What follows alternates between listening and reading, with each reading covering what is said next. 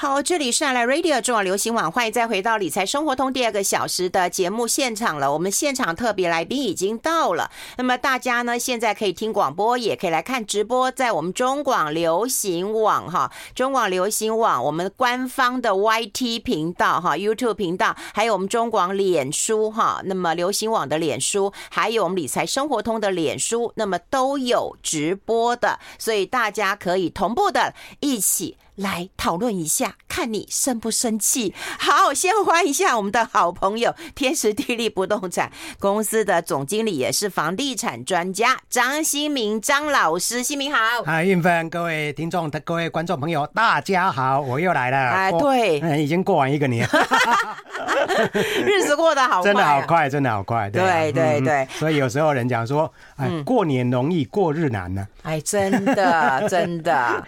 哎，那我们。今天要跟大家来聊一聊，我们就好好的解释一下。因为我刚刚在节目一开始的时候有讲啊，就是说我如果看到这些政策，我会很生气。你就是花钱在买票，然后就为了选举在做一个布局。所以，我如果大家会很生气，或者我又讲出选举的时候，你就叫我闭嘴哈。因为我说你个性其实很红，比较平缓一点，是的，因为比较不容易生气。好，所以你可以心平气和的来看看这个问题吗？嗯，对对对，因为这个。这个议题哈，就是从我们这个内阁改组之后，嗯，我们不是产生了一个新的内政部部长嘛？啊，那因为他本身是台大这个所谓的啊这个相关科系毕业的哦，所以他对房地产事实上有他的一些想法。可是呢，我觉得还是回归到所谓的政治的这个所谓的路途上面，嗯，因为。他本来之前就有丢出了所谓的房市，或是说啊这个居住正义的三件，嗯哦，那之前呢啊，比如说呃，费龙昨天给我们的一个版本，都还是跟。今天定调的不一样，对对对对对，所以他事实上是一直在犹豫不决的啊。嗯，那到底是要哪一射持哪一支箭？嗯，那这个根本有时候可能在他们内部都讨论的非常非常的啊这个激烈这样子。嗯，那后来现在定调的这三件，嗯，让人觉得说好像是旧瓶装新酒，嗯，或是新瓶装旧酒，几乎没什么新意，只有一个新意就是说那个房贷这一部分的补贴。嗯，可是他又避。免沦为刚才你讲的买票啊补贴这样的一个，人家不是说补贴，人家说支持。对，所以你不要讲补贴，他说是支持哈、啊，不要搞错了。可是我觉得支持跟补贴到底有什，有什么不一样吗？哎，你中文那么好，你讲一下、啊。对呀、啊，我觉得根本那真的也是考倒我们，就是给钱嘛，你就是给钱、啊，还有那，那你干嘛给钱呢？在那里。这样子斤斤计较，在文字上面，在那边啊，这个所谓的说文解字，我觉得真的不必要的哦。那基本上，我觉得说，这个政府现在对于房地产政策好像不播啊，哦，那他大概只能所谓的让呃，像大家一直印象中的。就是不断的撒钱，不断的撒钱。嗯，那因为明年就要有这个总统大选，又有立委选举，所以让大家不免就会把它连接在一起。这个就是买票的政策，根本不是房地产政策。嗯嗯，对你房地产政策，你就没有就是看他哪里生病哪里去做一个呃处理嘛，你就是撒钱嘛。啊，不要再叫了，不要再叫了哈。那我们先来看一下，就是那个租金的补贴政策跟去年有什么不一样？没有嘛？呃，有有一点小小不一样。嗯，他说把那个手续。去简便化了，对啊，对，随到随办哦。哎，所以你去年已经有申请的哈，那今年不用再申请，对，就直接拨拨钱到你的户头里面去，直接拨给你。然后另外一个就是把年龄层降低，嗯，那这个就是到十八岁以上的哈。那因为之前我们的那个法定成年人是二十岁嘛哈，哦，那现在因为已经降下来，所以他也把它随时降到十八岁。那这个等于就是说，你如果是一个大学生，在那个校外租屋的话，也可以来申请。可是我。我觉得这个是要拨给谁啊？是要拨给学生，还是要拨给他父母？因为都是父母付钱啊。对啊，因为都是父母付钱啊。那这样还要看他父母亲是不是符合那个资格啊？所以这个部分我觉得会有一点让大家搞混这样子啊。所以这个基本上它还是去年的那个三百亿的这个规模。去年三百亿，本来政府说希望可以加惠五十万户，嗯，哦，那去年呢，好不容易千呼万唤，一直在延，一直在延，总共是二十七万七千户来申请。那今年会不会增加？我们觉得说还是有有一些困难，特别是房东这一部分呢、啊，政府虽然说啊，你们这一今年呢啊，刚才运芬提到说，哎，没有什么改变，就是说不用再取得房东的身份证字号，你就可以来申请了。那这个第一个会产生什么问题？会不会有人去造假？因为你到底没有房东的那个资资料，你是不是租房子？哦哦，那第二个就是说，房东知道你去办理申请之后，会不会到期约满之后他不租给你了？有啊，就整理嘛。过去也有这个新闻，从去年开始就有这个新闻。对，所以这个部分就是说，政府有时候你没有解决这个问题，没有解决问题，没有解决问题，而且这个啊，基本上租屋的黑市还是没有解决，就是说房东把房子租给你。我们现在还是不用去实价登录，这个一直在市场上大家批评了非常久，可是政府就是不改，他还是就是说，你如果是透过中介公司去出租房子，才要去做实价登录，才要租金的实价登录。如果是我是房东，我把房子租给运分，那我就不用去实价登录。我觉得这个是在不合理呀。到底他的在怕什么？就是说，为什么这么保护房东？啊，是不是说，哎，房东去申报之后，他们会的那个所谓的啊，没有报租赁所得这一部分会变康，嗯，那到时候他们可能会有对政府很大的怨言，又反映在是那个选票上面，所以这个是大家不由自主的就会去做这样的一个联想。那这个从实价登录一点零版到二点零版，很多人很多人，包括学者，包括业者。业者本身也都是有反应哦，就是说这个这个政府蛮明显的鼓励房东逃漏税嘛，嗯啊，所以到现在也不改啊。那现在就不断，只是不断的、不断的拨出这个三百亿的资金来啊，让民众来申请，所以到时候还是有些人是看得到租不吃不到这样子。所以这个部分问题点，这个最关键的租屋黑市没有解决，而且租屋的环境也没有办法获得确保。就是说你有钱租房子，房东也愿意租给你，可是有时候那种房子的环境。真的很糟糕，真的很糟糕，都是相对比较差的那种那种居住条件。那这个部分。政府是不是有办法来把这样的一个啊租屋环境相对比较二等公民式的这种租屋环境，把它翻转过来？嗯嗯，哎，你就说环境啊，你刚才自己去看或者怎么样，你去了解一下。但我觉得最重要一点就是说，从去年到今年都有，就是说你去拿补助，我就不租给你。对，这这事情一直存在啊，一直存在啊。对呀，那你今天要弄政策，你不能够把眼睛遮住，说没有这回事啊。对呀，你报纸不看吗？媒体不看吗？所以这个政府在制定政策，很很多人就是说。你们坐在冷气房里面制定政策很容易，嗯，可是实际上跟现实或是说跟实物是有脱节的，嗯。嗯。好，这个租租屋的这个补贴制度，对，好，就还是一样嘛，嗯，没有换汤也没有换药，只有多了一个十八岁以上的租屋族，还有就免付啊房东的身份证啊，还有就是你旧的哈，你直接补贴，不用再申请，就这样子。但真正的问题没有解决，对，那个脓那个疮疤无法解决，症结问题还是在。嗯，好，嗯，那另外呢？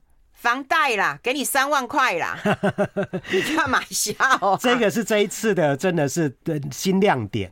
可是这个部分就是真的是沦为所谓的买票政策啦，因为它里面会有几个问题点哈。第一个就是说啊，我们知道有些人可能他是本身所得很低，嗯。可是呢，它本身是那个现金流是很多的，所以政府根本没有掌握它真正的所得。那我们政府这一次是用所得一百二十万以下就可以来申请了。嗯，那所以呢，这些啊，真正啊所谓的我们讲的地下经济的这些自营商，他反而会受到这个补助。哦，对，那真正有需求人没有受到补助，这个是第一点。第二个就是说，我再讲清楚一点啦，这些就是不用报税的人啦。对，可是不用报税未必是低收入户，他可能是现金很多，然后这钱领的很多，但他就是不用报税，他不用报税，报的很低的税，报的很低，这是这个问题怎么解决？我们先休息一下，我们先休息一下。I like 好，我们要持续跟我们的房地产专家啊张新明来谈一谈了哈。刚刚有聊到了，就是说，当然他有想到要减轻这些中低薪，哈，就是说，当然中产中产阶级或者薪水比较低，所以他用那个家户可支配所得一百二十万以下，嗯，好，那这些呢，其实都是有报税的人。大部分应该都是有报税。对对，嗯，对。然后呢，他们就是可以给一些那个嗯三万元的三万一次给三万的那个所谓的支持费用。对，支持。那这个部分它当然有几个考量点了，就是说近三年来不是说嗯这个疫情非常严峻嘛哈啊，有些人可能是工作受到了影响，有些人可能被减薪了，有些人可能是被裁员了，啊，所以他可能在啊有房贷的情况之下没有办法顺利的在缴房贷。对。那加上去年央行又适度的升息，嗯，啊，那所以。他即使说工作有保住，可是呢，我们之前也算过啊，他可能四次升息，每个月可能要多缴两千块、三千块，甚至有些可能四千块，那一年下来可能也是三万六千多块啊啊！所以这个是对这些中下的阶级来讲的话，可能会影响很大。所以政府这一次才会哎算一算，就是大概刚才运分讲的，就是说哎每户就给你们补贴三万块这样子，也就是补贴是支持。对对对，政府一定又要再跳。跳出来再来更正我这样子哈，那等于就是说一个月大概是三千多块嘛，哈，嗯，差不多三千多块这样子，好，两千多了，将近三千块这样子。那这个部分啊，基本上刚才我们提到了第一个问题点就是说，他可能对于那些。所得高，可是实质报税低的人，他可能会让他们也可以受到补贴支持。哦，那这个第一个不公平。第二个就是说，他是用啊房价所得比，不是用房贷所得比。哦，就是说，同样是在一百一百二十万的这个啊所得之内的话，嗯，哦，可能我是哎一个月可能是五万块的所得，我的房贷可能要支。付啊，付出可能是三万六，嗯，那另外一个可能要付出四万块，嗯，可是这两者同样是补贴三万，哦，哦，那因为他所得我一样啊，可是我的那个缴的房贷相对支出比较多啊，嗯，那所以这个不某种形式上面也是一种不不不，那他会不会说谁不要谁叫你要买在双北，干嘛不买去那个？哎哎，双北的就更怨了，更更万谈了哈，因为双北大部分都没办法获得补助。因为他买的几乎就像你讲，就是在一千两百万以上的房子，对，总价要一千两百万以内。内对啊、嗯，那这个部分在双北市，几乎你要买在这样的一个 range 内，几乎大概在所有是小套房，或是。一个这个所谓的单身户，他的那个总价可能会在一千两百万以内。没有的话，你如果是一个标准的家庭啊，要买到这种一千或两百万以下的房子，根本不可能。可是如果说是一个标准的家庭，他的那个整个家庭的啊费用负担更加沉重，反而，他们没办法获得补贴，没办法获得支持，那他们怎么办呢？这个也是不公平的一个地方啊。嗯，哎，新民，那个新北很大哎。对啊，贡寮，你觉得怎么样？呃，当然有很有些地方，它可能本身它本就没有很热络的房地产交易，它的房价相对也是比较低。实际上，我们看到呃，这这上个礼拜嘛，那个台湾金联公司他们也丢出了平价宅，待会我们有时间可以谈。那个在苏澳一平只要六万五。嗯。嗯嗯，一户只要一百七十八万，嗯，所以很多人看了就会流口水，哇，一百七十八万，可是你会去苏澳那个地方住吗？可能也不。对呀，对呀，就是说你的工作，其实居住就大概跟你的工作，对，没错，其实是没有办法分得太开的，对对，嗯，因为那个就是一个啊所谓的上班的那个时间成本这样子。所以我看到这个房贷的一个支持，好，我们现在都不讲补贴，讲支持部分，哈，就各位要。可是很多人听到支持，可能还是听不懂，对啦，我们讲支持？好啦，我们就讲补贴啊，补贴就是补贴嘛，请内政部不用再来纠 纠举我们了，NCC 也不要来纠举我们，都讲补贴吧。对啊，你讲支支持，很多民众感华听不懂，一起来贡献啊，这样子。对啊，这个房贷的补贴，我真的觉得其实是乱七八糟拼凑版。对，而且这样一算下来的话，呃，内内政部在开记者会的时候，那个啊，行政院记者问问题吗？有啊，先那个记者问问行政院的发言人说，啊，那这个要花多少钱？他说大概有三十几万户，那一户三万多块，你们自己去算。他也不跟你讲实际的金额这样子，怕他讲出来就说哇，那也叫你这钱啊呢？嗯，动不动都是要几百亿，对不对？对啊，几百亿啊，对啊，对啊，嗯嗯，你就想得出来呀？对啊，所以这个就是在这一次的所谓的疫后什么振兴经济，包括就要送我们六千块那一部分。啊，这个把它包裹要一一并通过这样子。嗯嗯。可是这个我们都拿不到，除了六千块之外，这个我们都拿不到。当然拿不到啊。对呀。所以这个也就是造成有些人会觉得说相对剥夺感。那这里面还有一个问题点呢，就是说有些人根本他有在缴税啊啊，这个上班族嘛，都眉毛都政府都扣得掉这样子。嗯。可是呢，他没有能力买房子，那等于他缴了税反而让政府拿去补贴那边有能力买房子的人。他觉得会不会说啊？哦 哦，对心肝呢？对啊，对心肝，我我乖乖缴税，对不对？然后我买不起房子，对不对？然后你把我拿缴税的钱，然后去补贴补贴他们可能买得起房子的人，他们已经买得起房子，已经有房子的人在缴房贷的人。哎，这个好悲催哦，真的很。我刚刚想到这个逻辑，我真的觉得好悲催呀。所以这个。你为什么会那么样的一个愤慨不平？就是说啊，这个买票实际上它里面还有很多的所谓的不平的地方，嗯，不公平，对这些上班族，对这些受薪族。事实上，他们真的是相对剥夺感会非常非常的强烈，这样。感觉上你也生气了嘛？实际上，我也是最近也是在想说，要不要再写一篇那个文字？哎，你不在 K K 这样子？要啊！你不是在消基会当那个董事了吗？你现在的文章是掷地有声哎。对呀，对啊，所以有时候看到一些不平，也是啊，路见不平，拔刀相助这样子。哦，对啊，我真的觉得是路见不平啊，不是说有人讲说啊，你们一个政策出来，你就批评一一个一个政策。对啊，所以有时候我们也不是喜欢批评，对，真的真的是有时候真的看到真的会让看不下去了。对，就是这一句话。对，只是因为说，拜托，明明就可以看得出来你的小奸小恶，然后看得到你的这个嗯这个处置无方，对，没错。然后我要是不讲。其实我真的超难过的，觉得好像自己没有道德良知，没有知识常识一样。嗯，舔为一个知识分子。对对。然后我就觉得说，其实我们台湾民众的那个知识常识也都很高。嗯，对不对？嗯，没错。你你也不用这样子来糊弄大家的。所以。我们开始生气了哈，那我们刚刚讲的是房贷的一个部分了哈，那另外我们就要讲啊，那个政府不是有购屋基金吗？哈，我们待会还要谈，还有第三支箭哦，这个对对对，对 对。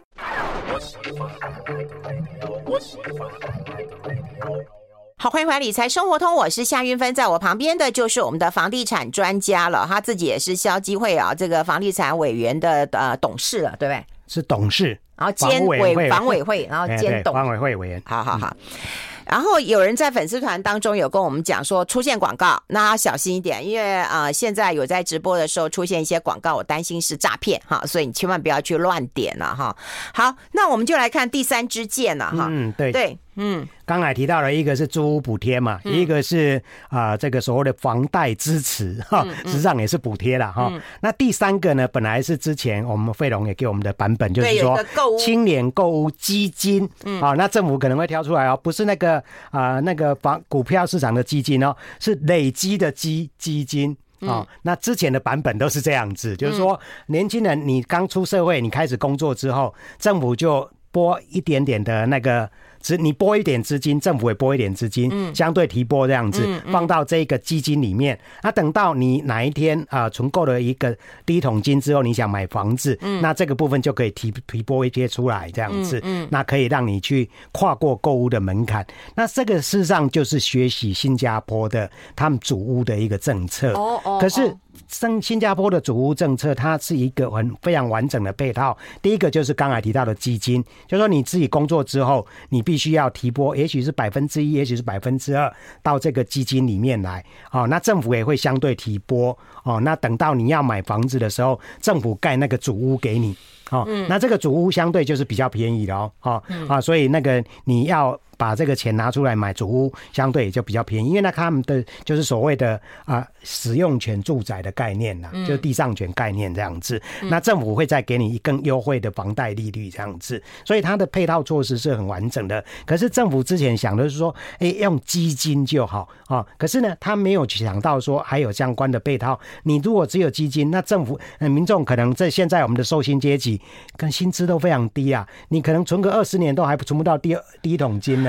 那所以怎么办呢？所以根本没办法做。所以后来政府可能想一想说，这个好像没办法实现，对，没办法哦。所以在紧要关头呢，在开记者会之后之前呢，他们就踩刹车了，把它改成就是说社会住宅继续扩大原办这样子。所以那个就是小英二零一六年的政策，根本不是新的政策，也不是新的房市在这个所谓的房市三件这样子。对啊，所以根本没有什么新意啊。对啊，对啊。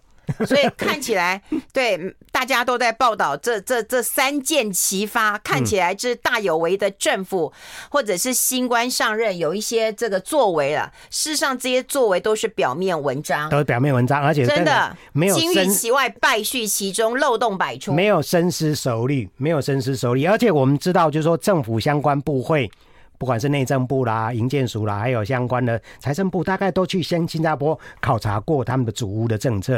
实际上，刚才我们跟英芬私底下聊，就是说我们有很多政务委员，实际上他就可以统合，因为这个里面要牵涉到内政部，要牵涉到财政部的财政嘛，哈，所以他必须要一起来研议这样的一个政策，才能够把刚才提到的青年购屋基金把它落实，而且必须要有财政部、国有财产署提拨出来一些国有土地来盖主屋，类似。这种地上权住宅，之前有提到过那个使用权住宅嘛，可是后来也是提一提就没有了，因为他们我刚才讲的那个三者配套，他们都没有做完整，所以到最后就是无无疾而终这样子。对，不过说实在，当然。这是非常长久的问题了哈，也不是说哦这一届的政府或者是呃这一任的内阁的一个问题。台湾一直有两个问题，嗯，我觉得第一个就是我们的薪资太低，对，第二个房价太高，嗯，那你要根本的从这两个问题去做一个着手，是，对啊，这个不是这不也不是只有内政部的问题啊，台湾薪资这么低，对，这个是经济部，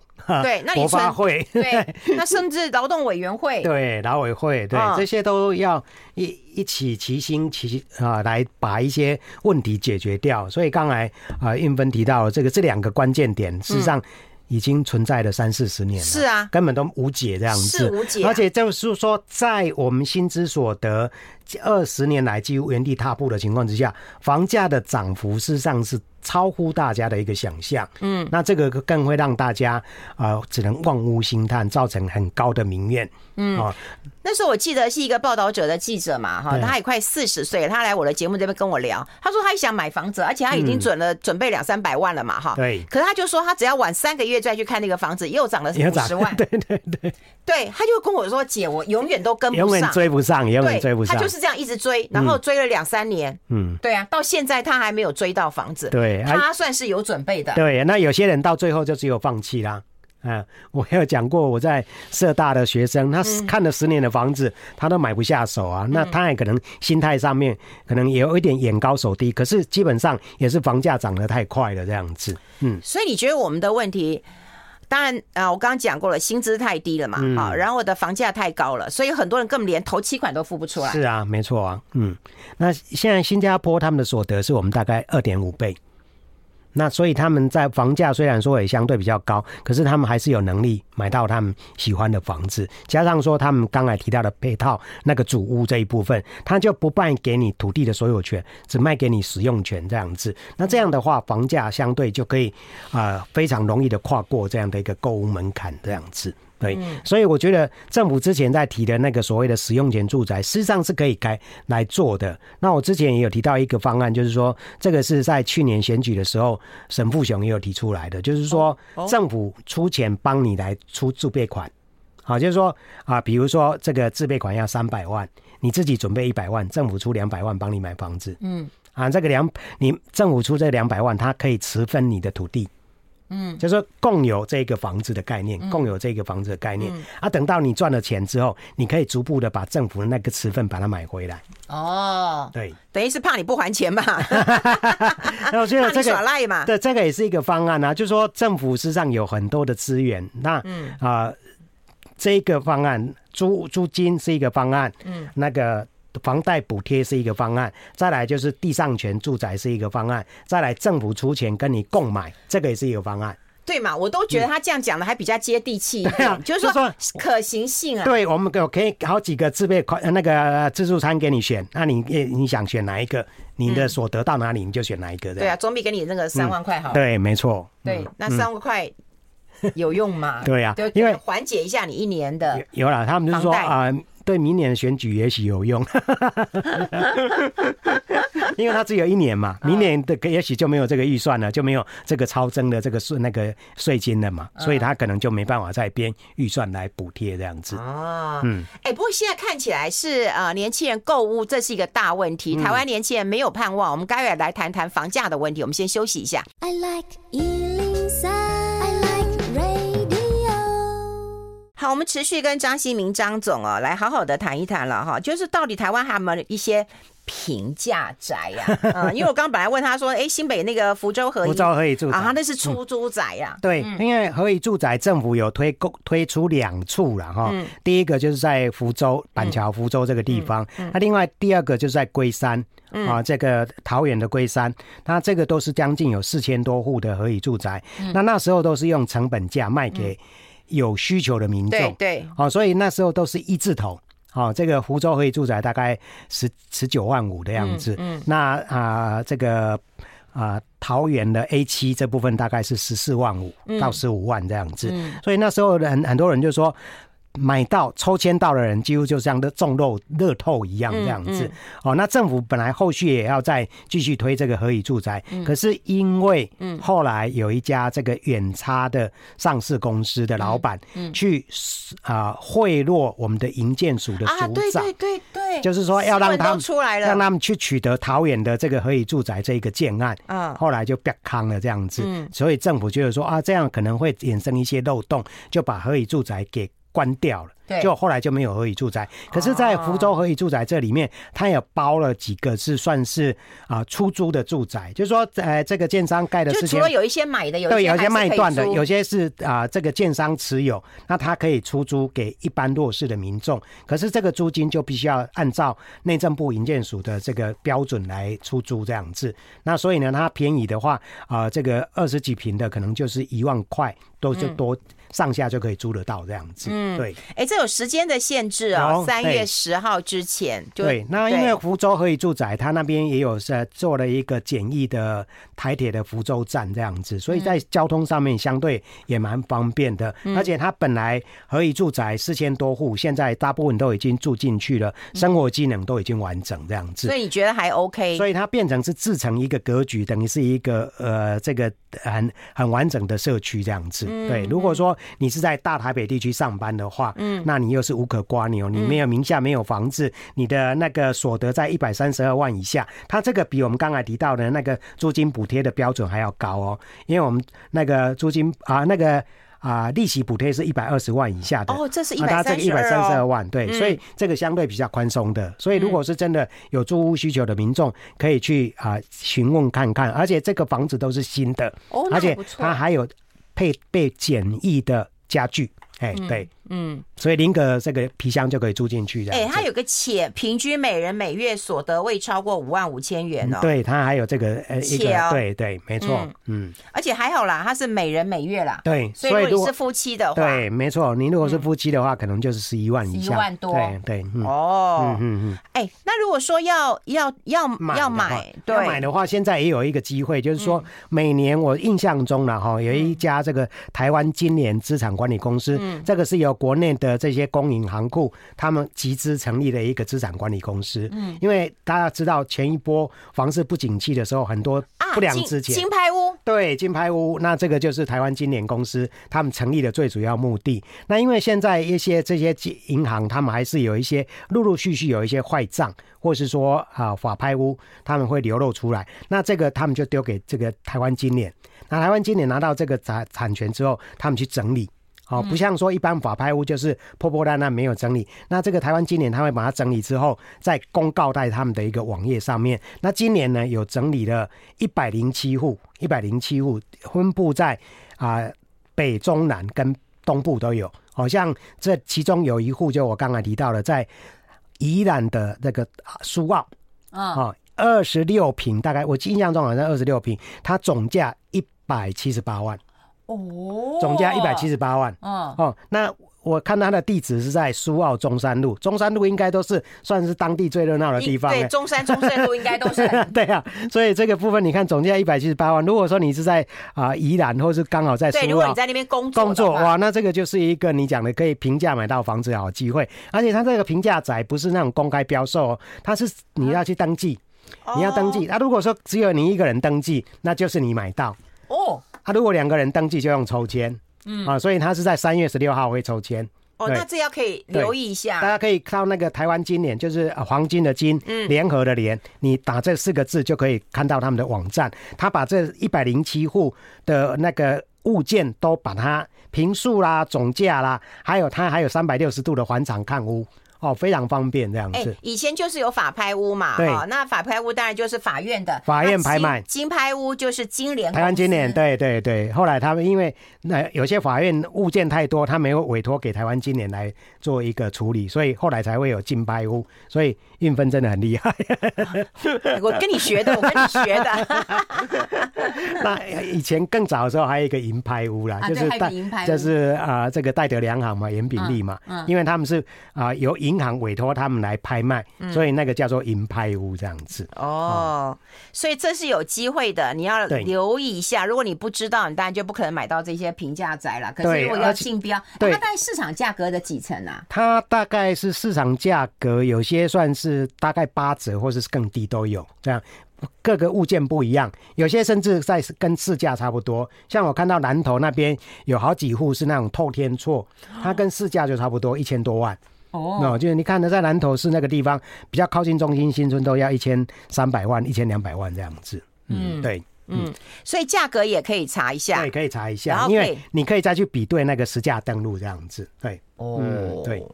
所以，我跟你讲说，我们追求的是什么？就是一个公开、一个透明的，然后你只要资讯给我们，然后你不要因为了，嗯，可能可能要选举，然后你就做一些奇奇怪怪的补贴政策，然后还要告诉我们说这个是不是补贴，这个是支持，你就当我们是白痴吗？哈，对，所以刚才想到就是说，哎，政府在推出这个政策，不是想讲到三个条件嘛？就是说，租得起、住得起、买得起。嗯，可是我觉得后面两者不是一样吗？住得起跟买得起有什么差别？嗯。啊，没差，就是文字游戏。对，那基本上就是住不起、买不起呀、啊，是买不起啊。对啊，对，所以我们就跟大家讲，就是说，你做一个媒体，你就是要让大家知道这些问题之所在。那、嗯嗯嗯、当然，我们就是要监督政府，你的政策上面是不是可以有更精进的做法？对，对啊，嗯。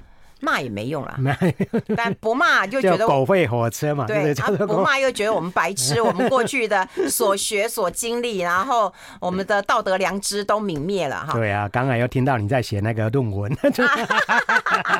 看我老，我们写论文也是，我们都是非常尽心尽力的，都根本不敢套脚包。对，然后还被老师骂的，你知道吗？哎，我们待会来聊一聊啦，哈，就是呃，我们有有一些县市实施囤房税啊，太太就很高兴了，老公就愿意把。名字就赠予给你了。我们待会来讨论这个问题。我们先休息一下，进一下广告。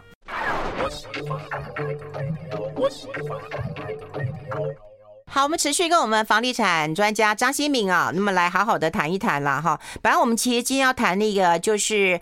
啊、呃，在中国有很多的银行都开始放宽那个年龄的限制了啊。嗯嗯、我觉得台湾银行业也要在思考这个问题啊。不过这因为问题还蛮大的啦，嗯、我们下次讨论好了。好，但最近有一个议题，我们先讨论，嗯、就是全台湾其实有很多的县市开始实施囤房税。我认为囤房税应该是全台湾一起来囤。对，就是你刚才讲要总归户的概念。嗯、对呀、啊，财产总归户。可是现在个别实施的话，他就没办法真正达到那个所谓的抓到大咖的这样的情形。它可以分散到各个县市这样子，嗯，因为这县市可能规啊规定三户以上才是囤房，嗯，好，那那县市也规定三户才是囤房，所以我这这个县市我放两两个房子，那个放两个房子，所以都不用课到囤房税。哦，那如果全国总归户就是说啊三户以上，那你就一定会被课到囤房税。那我觉得应该要全国总归户啊，对啊，所以就是政府有时候就是说啊，好像有一点这个所谓的鸵鸟心态，哎。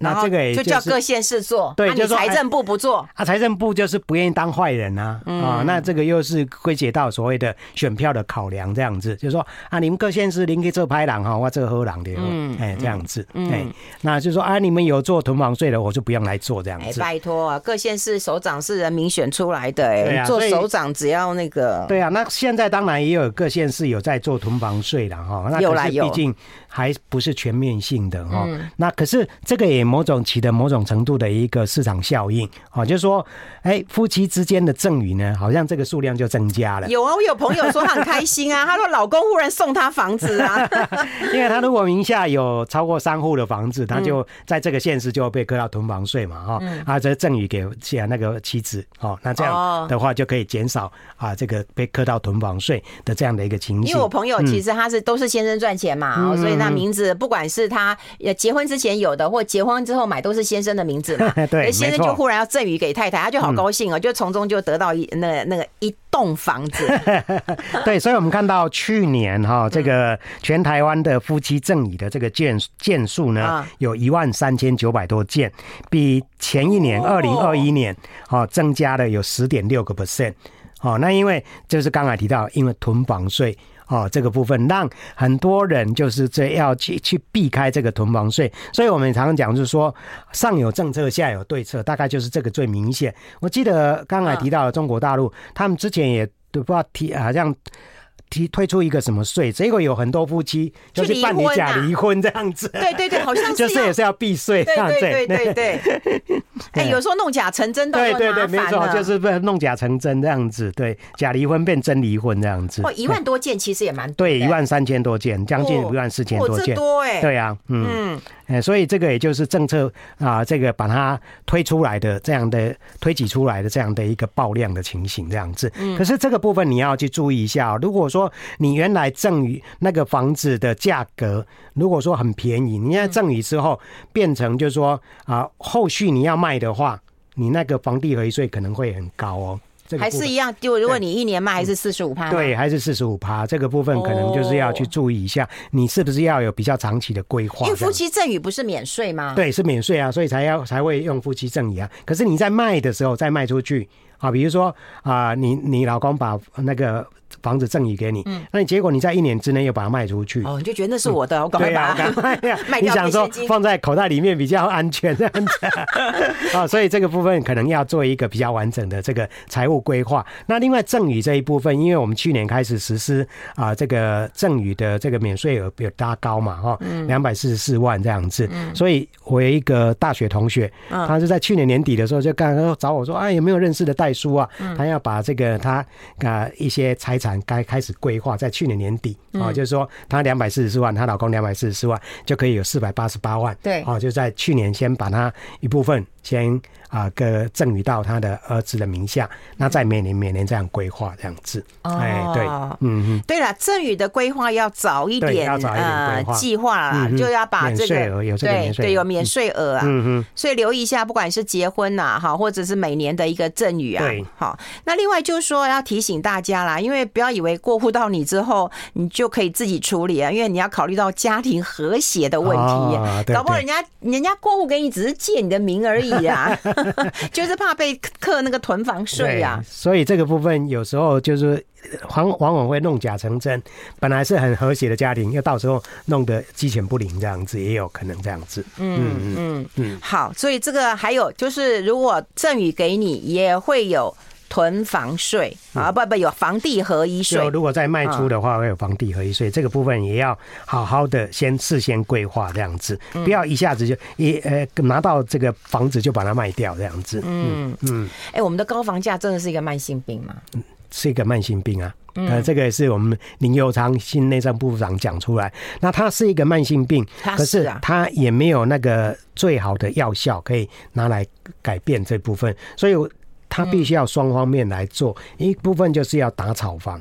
好，那现在啊，这个平均地权条例已经修法通过了，嗯哦，那可能会在快的话，也许是五月份、六月份会实施；慢的话，可能下半年实施。哦，那这个会让过去在市场上兴风作浪的投资客。就没有那样的一个空间在炒作。嗯，哦，那这个是好事。嗯，那所以政府应该要啊，把相关的这些力道要集中起来，让它极大化，让整个市场上可能价格就会慢慢的有修正的空间。可是我刚才私底下跟云芬讲，我最近也写了一篇文章，就是说政府好像又悄悄的把这个让房价有机会让民众议价，或是让民众有捡便宜的机会，又把这样的一个工具武器又悄悄拿走了。第一个就是说那个啊，预售屋的不啊不能换约，政府又开后门。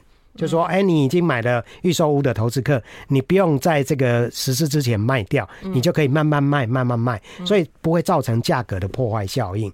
那第二个就是说，建商买了土地之后，要在十八个月内动工，这个部分现在业者也是不断的透过关系要政府把它拿掉。嗯，那因为他们当然讲的冠冕堂皇，就是说缺工缺料，缺工缺料，这些建商已经就已经很辛苦了，又缺资金的话，可能会有很多建商倒掉。哦，那之前也有一家一个大佬说，现在建商大概有一万家全国，如果这个真的是出现倒闭潮的话，可能会。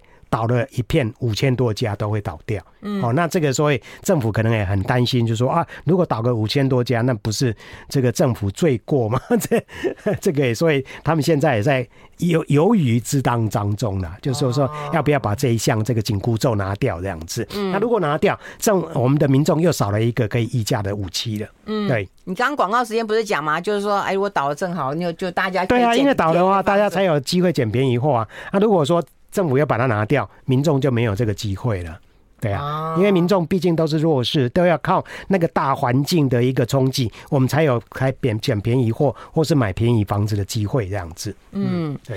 其实说实在的，我觉得台湾经历过那么多风风雨雨啊，真的就是风雨过后啊，抖一抖又是一条好汉了。可是很多的政策就会觉得说，这也不敢做，那也不敢做的，然后就会让。台湾现在不上不下的，嗯，这是最大的一个问题。其实，嗯，没那么没那么脆弱啊，嗯，对啊，市场就算是崩坏了，然后它可以链接再重组。对，而且它就是说，它会让整个那个。体质更健全这样子，嗯，嗯，好，这是房地产政策的相关的问题。因为如果你一直谈价格的问题，你不能不从上游政策上来做一个探讨。今天非常谢谢我们的好朋友张新明张总到我们的节目现场，谢谢新明，谢谢，谢谢，拜拜，谢谢大家。